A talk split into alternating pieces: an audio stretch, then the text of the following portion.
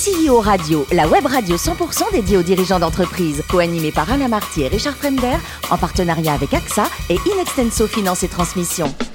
Bonjour à tous, bienvenue à bord de CEO Radio. Vous êtes plus de 38 000 dirigeants d'entreprise abonnés à nos podcasts. Merci à toutes et tous d'être toujours plus nombreux à nous écouter chaque semaine. Vous le savez, vous pouvez réagir sur nos réseaux sociaux et notre compte Twitter CEO Radio-du-bas TV.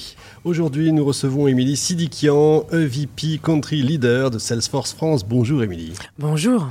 Alors, vous êtes canoise, franco-afghane par votre père, qui était médecin d'ailleurs, on y reviendra peut-être tout à l'heure. Vous faites des études dans le public, ça c'est une chose très importante pour vous. Vous m'avez dit en préparant cette émission, c'est important la méritocratie. Oui, c'est vrai. Pourquoi? Qu'est-ce que pourquoi c'était important à vos yeux? Bah, je trouve que c'était important parce que du coup, ça donne des valeurs, ça permet aussi d'être euh, euh, au reflet de la société euh, et d'être confronté euh, très tôt bah, à ce qu'on peut retrouver aussi plus tard. Et donc, le, et puis l'école publique, c'est aussi les valeurs de la, République. Ça, on est tout à fait Et donc, c'est important aussi de, de, savoir faire un parcours au sein de l'école publique et de valoriser aussi le corps professoral qui, bien souvent, ont été d'une grande écoute et m'ont guidé aussi pour la suite. C'est bien de le dire, hein, parce que c'est souvent l'inverse, hein, on leur tape souvent dessus. Bah, exactement, bah, pour une fois, vous voyez, dans les petits villages ou autour de Cannes, bah, vous aviez euh, des professeurs bienveillants qui étaient là aussi pour détecter les talents et pour vous tirer par le haut et, et continuer d'apprendre. Ça, c'est génial. Alors ensuite, les decks, et vous partez en Inde, mais pourquoi? Bien écoutez, euh, c'est une bonne question. non mais avec On le recul, trois heures, vous avez tout va bien. Non mais avec le recul, euh, euh, je pense qu'effectivement quand on est étudiant, souvent on, on, se pose des questions sur ses stages, sur les expériences qu'on a envie de mener. Euh, alors on peut être euh, soit dans la réplique de ce que papa maman ont fait, et puis bah moi c'était surtout la découverte des civilisations, découverte de pays que je ne connaissais pas, et donc plus je ne connaissais pas, et plus c'était très attirant pour moi. Et donc au lieu de partir effectivement aux États-Unis comme tout le monde, bah quand on m'a proposé l'Inde, exactement, je me suis dit, bah, finalement, c'est assez proche aussi de l'Afghanistan. Ça me permettra de découvrir euh, euh, cette belle civilisation, parce que c'est un continent euh, à part entière. Ouais. Et donc, ça m'a permis de passer un an euh, immergé en Inde et ensuite de prendre mon sac à dos à la fin des études et de faire un, un, un beau périple pour aller à la rencontre bah de, de, de, ce peuple, de, de sa philosophie de vie. Et donc, c'était c'était très marquant. C'est passionnant, effectivement. On en parlera peut-être tout à l'heure. Alors, début 2000, vous entrez chez Accenture. Ils sont venus vous chercher hein, et vous démarrez dans le secteur de l'énergie, c'est ça? Ah non, ils sont pas venus me chercher. Non, j'ai postulé. Ah non, moi, j'ai pris le bâton de pèlerin. Ah, j'ai ouais. ah bah non, comme hein, tout, tout, tout bon étudiant, et ben, j'ai envoyé plein de CV partout. Et donc, euh, Accenture a effectivement été attiré par mon profil, par cette expérience en Inde, parce que c'était euh, le démarrage des années 2000 avec des investissements massifs euh, sur, sur l'Inde en tant que bah, continent pouvant construire l'offshore de la technologie. Alors, Accenture, ça dure 10 ans? Même plus. Plus que ça? Oui, 19 ans. 19 ans Exactement. Donc euh, avec évidemment des missions différentes, bien sûr. Alors des, des missions différentes. Ouais, des missions différentes, des, des, postes différents, des industries aussi différentes, mais surtout une ligne directrice. C'est euh, une entreprise qui permet aussi de faire grandir par la méritocratie aussi. Donc c'est des valeurs euh, très fortes de dire, euh, quelles que soient finalement vos origines, vos préférences euh, ou autres, bah en fait voilà, c'est on vous laisse la chance et, et ce qui compte c'est la performance. Alors ensuite, vous entrez dans le, enfin vous entrez, vous, travaillez dans le secteur de la technologie plutôt. Euh, ça, ça vous prépare au cloud et tout ce que vous allez vivre, euh, dont on va parler dans un instant. Bah en fait, pendant ces 19 ans, j'ai eu à peu près trois phases. J'ai eu une première phase dans le secteur de l'énergie, mais qui vivait déjà une révolution technologique, parce que c'était euh, le, le, la préparation des compteurs communicants, euh, la préparation des des, euh, des, des, des, comment dirais-je, des, transferts de, de données pour ne, non pas voir un point de livraison, mais une notion de client. Ensuite, j'ai eu une, une seconde période où, de d'accompagnement de, des grands groupes français à l'international, hein, puisqu'en fait, c'est aussi un secteur, les qui est assez réglementée. Et donc, trouver des, leviers de valeur, bah, ça se passe aussi euh, dans un développement international, sur le développement, par exemple, du renouvelable, des services euh, ou autres. Euh, et puis, une troisième période où, effectivement, j'ai mis à profit cette expérience de révolution sectorielle hein, euh, qu'a connue le secteur de l'énergie, euh, avec bah, une réinvention complète de la chaîne de valeur, avec l'ouverture des marchés, tout ce qu'on a pu vivre aussi en France, pour d'autres secteurs. Et donc là, j'étais effectivement responsable du secteur technologique mmh. euh, et mettre à profit cette expérience euh, en quoi la technologie répond à un enjeu métier. Et donc, j'étais responsable de la technologie pour la France, le Benelux, euh, le Maroc, l'île Maurice. Et ça vous a préparé pour Salesforce? Que vous avez vu grandir quasiment en fait. Bah oui, c'est vrai parce que finalement Salesforce euh, avait été créé en 2005. Euh, voilà, je les connaissais bien. J'ai toujours, euh, j'ai toujours adoré cette boîte. Je trouvais qu'il y avait un bel ADN, une belle énergie, des jolies valeurs qu'ils vivaient aussi au quotidien. Et puis, bah voilà, quand ils sont, quand ils sont venus me chercher, on s'est mis d'accord aussi sur les modalités. C'était important pour moi de rester dans cet accompagnement bout en bout et de pas juste être un simple éditeur de logiciels et donc d'être une simple direction commerciale. Oui, parce qu'en général une boîte américaine, c'est décidé là-bas. Hein. Voilà, c'est ça. C'est que souvent, vous, vous, vous, pouvez avoir ce modèle où vous avez euh, effectivement une centralisation produit aux US et puis une direction commerciale en local. Et, euh, et, la chance qu'il y a, c'est que déjà, on a des fondateurs qui sont extrêmement attachés à la France, qui avaient déjà investi, parce qu'il y a un centre de, il y a, voilà, il y a un centre de R&D à Grenoble, il y a un centre de R&D à Paris, il y a un data center aussi en France. Oh. Donc, il y avait euh, tous les éléments pour en faire une vraie structure pays de bout en bout et arriver à accompagner le client non pas euh, uniquement dans la phase de vente, mais surtout dans l'adoption de la technologie et dans la réalisation de la valeur pour les investissements portés. Le projet qu'on vous a donné, la mission que vous avez, c'est quoi?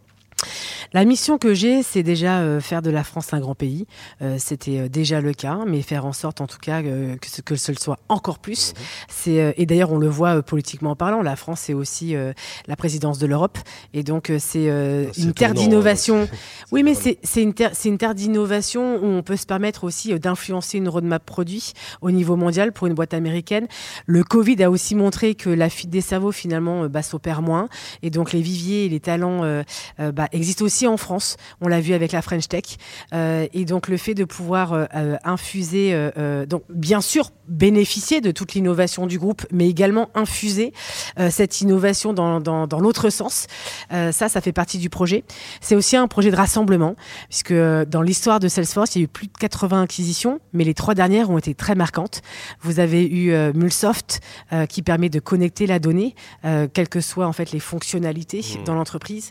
Vous avez eu Tableau, qui vous permet en fait de prendre euh, une décision de manière avertie en, vous permettant de mieux visualiser euh, la donnée opérationnelle.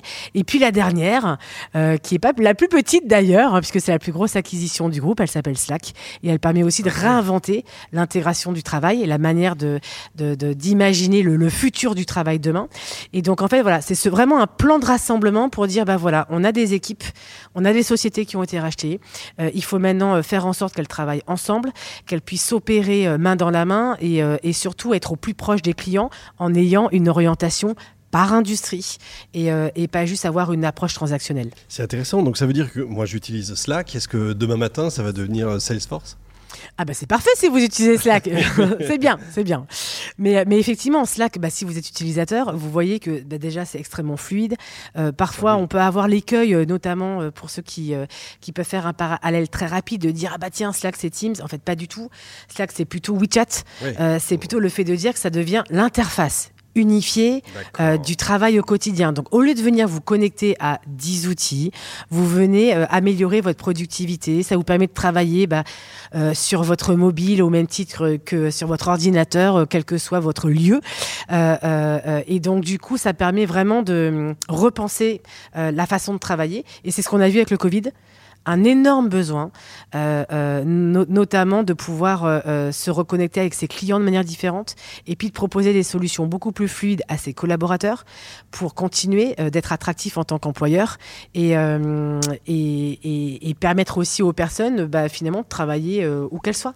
En trois mots, parce qu'a priori tout le monde connaît Salesforce, c'est quoi Salesforce? Bah, Salesforce, c'est vraiment un créateur de liens. Voilà, créateur de liens. Non, vous m'avez demandé trois mots. vous avez vu Créateur de liens, c'est pas mal ou pas C'est très beau. Voilà, donc c'est vraiment le fait de dire, bah, ça vous permet voilà, de repenser la relation que vous avez avec votre client, de repenser la relation que vous avez avec vos étudiants quand on est une école. Donc c'est de dire comment j'accompagne mes étudiants, le avant, le pendant et puis le après avec les alumni. Euh, pareil pour une association. Le fait de dire qu'une association, on a 1500 associations aussi, donc on a ce qu'on appelle salesforce.org, euh, et donc on, on, on, vient mettre à disposition la technologie pour qu'elle puisse euh, amplifier leur impact et puis gérer leurs donateurs, euh, les mentors, les mentorés, ou une ville, par exemple le guichet unique, et donc euh, simplifier les démarches du citoyen. Donc c'est vraiment un parcours expérientiel qui permet de s'adresser, euh, quelle que soit finalement l'industrie, à l'utilisateur final, que ce soit un étudiant, un citoyen, un client et, dans les clients, que ce soit une, une toute petite PME ou un grand groupe du CAC 40, puisque la technologie permet justement d'accompagner la variabilité de la donnée et de la performance nécessaire avec un paiement à l'usage. Vous êtes très forte et on n'avait pas révisé, hein, donc c'est très fort. Salesforce, c'est aussi The Great Place to Work il faut le dire, les RH, c'est important pour vous. Alors c'est très important et d'ailleurs, euh, euh, étonnamment, quand je suis arrivée, ce qui, ce qui m'a frappé, c'est qu'il n'y a pas de direction des ressources humaines. Non, mais c'est ce mm. ils appellent ça employee success. Donc c'est le succès de l'employé. Donc en fait, vous avez le euh, voilà une responsable du succès de l'employé. Euh, et donc rien que vous voyez, rien que dans la, dans le vocabulaire, je trouve ça. storytelling, c'est Non, c'est ça, c'est que c'est incarné, c'est vécu et il y a une une réelle euh, symétrie des attentions entre l'effort et le focus porté au client et l'investissement qu'il y a pour les salariés et les collaborateurs pour faire en sorte qu'ils puissent opérer leur travail correctement avec les meilleurs outils, mais également qu'ils puissent opérer leur travail euh, tels qu'ils sont, mmh. avec leur intégrité, avec leurs valeurs. Et ça, c'est important. Donc, effectivement, vous l'avez noté, euh, Great Place to Work. Euh, il y a aussi Glassdoor. Et ça, c'est important parce que Glassdoor, vous voyez, là, on le contrôle pas du tout. C'est comme Great Place to Work, c'est un cabinet externe. Mais là, Glassdoor, c'est vraiment la voix des collaborateurs. et donc, ça vient aussi, je pense, récompenser une stratégie de l'entreprise qui euh, euh, euh, investit énormément en se disant tout simplement que si on prend soin de ses salariés, ils prendront aussi soin de l'entreprise. Donc c'est vraiment cette, notion de réciprocité. Et quand on regarde un petit peu les avantages, moi, ce qui m'a étonné, honnêtement, vous avez des trucs de dingue. Vous avez donc là pendant le Covid, forcément, il y a eu six semaines payées à temps plein quand on avait un cas de Covid pour un enfant ou pour un parent. vous avez des aides pour quand vous avez des enfants, quel que soit d'ailleurs le genre. Donc le congé maternité est un congé parental euh, et ça va jusqu'à six mois hein, de payer temps plein pour faire en sorte. Pour les hommes comme pour les femmes. Mais oui, c'est ça qui est dingue, c'est qu'en fait c'est c'est le fait de dire finalement on accueille un enfant, que cet enfant soit euh, euh, issu d'une adoption, issu d'une naissance, qui soit, euh, quelle que soit la composition d'ailleurs du foyer, donc indépendamment des préférences sexuelles, euh, bah en fait, c'est juste le fait de dire, bah l'enfant est là et il faut s'en occuper. Et donc il y a ce pragmatisme euh, assez sympathique, je trouve, de, de, de vraiment faire en sorte d'offrir un cadre bienveillant aux collaborateurs pour qu'ils puissent s'épanouir professionnellement, mais également euh, avoir un équilibre de vie, et en même temps euh, euh, venir avec bah, leur bagage, leur histoire, leurs valeurs, et, tout simplement être mettre leur énergie à 100% pour leur travail, quelle que soit leur, leur différence. Formidable, bah, ça donne envie en tout cas. Bon, Émilie, le plus beau métier du monde, c'est quoi? C'est CEO ou médecin comme papa? Bon, quelque part, hein Non, mais je pense que effectivement, la médecine a toujours euh, fait, fait partie de ma vie, parce que ma, ma, mère est infirmière et mon père est médecin.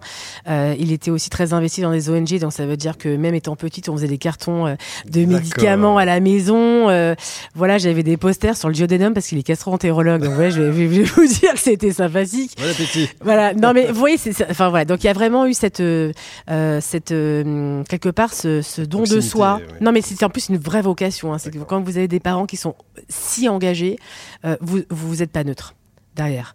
Et du coup, je pense que c'est aussi ce qu'on peut voir dans, quand, quand on dirige une entreprise, euh, c'est que finalement le, le leadership, euh, enfin je me réveille pas le matin en me disant c'est super, je suis CEO, je suis arrivé. Mmh. C'est surtout la responsabilité de se dire bah on est responsable des autres. Euh, on doit savoir monter un collectif. On doit construire une dynamique humaine. On doit faire en sorte d'apporter une pérennité et une durabilité de l'entreprise et de faire en sorte que la croissance soit positive pour tous. Et donc c'est euh, c'est ça aussi qui m'a attiré dans, dans le projet chez Salesforce c'est de se dire c'est pas juste une entreprise, mais c'est un écosystème. Et donc plus on grandit, plus les autres grandissent. Et donc euh, euh, quelque part, je dirais pas que c'est un parallèle avec le médecin, mais il y a quand même euh, cette intention qui, qui est tournée vers les autres. Et pour finir, le restaurant sous la Madeleine, je crois que c'est important pour vous. Euh. Oui, alors on a un modèle qui s'appelle le One One One euh, et que j'adore. Donc ça veut dire qu'il y a 1% des revenus euh, minimum qui est reversé, il y a 1% de la technologie qui est mise à disposition via salesforce.org et puis il y a 1% du temps des salariés. Ça représente 7 jours ouvrés, donc 10 jours ouvrables, qui sont utilisés soit en mentorat toutes les semaines, soit en chantier solidaire. Et donc chacun le fait en fonction de, ce qui le touche. Et puis bah, le réfectorio, c'est effectivement un restaurant pour les sans-abri, pour leur redonner la dignité autour d'un repas gastronomique. Et donc, eh ben, j'ai la chance de pouvoir participer à cette belle aventure qu'a qu soutenu Salesforce dès le démarrage et dont plus de 50% des, serveurs sont des, salariés de, de Salesforce qui viennent et qui s'investissent. Et puis, à, à, titre plus personnel, je suis aussi très investie sur l'accueil des réfugiés. Et ça me touche particulièrement via l'histoire familiale et notamment à Briançon auprès d'une très belle plateforme qui s'appelle Les Terrasses et qui réunit cinq associations. Formidable, merci Émilie. Ne changez rien, vous êtes formidable, effectivement. Fin de ce numéro de CEO Radio. Retrouvez toute notre actualité sur nos comptes Twitter et LinkedIn. On se donne rendez-vous mardi prochain, 14h précise, pour une nouvelle émission. L'invité de la semaine de CEO Radio, une production B2B Radio.tv en partenariat avec AXA et Inextenso Finance et Transmission.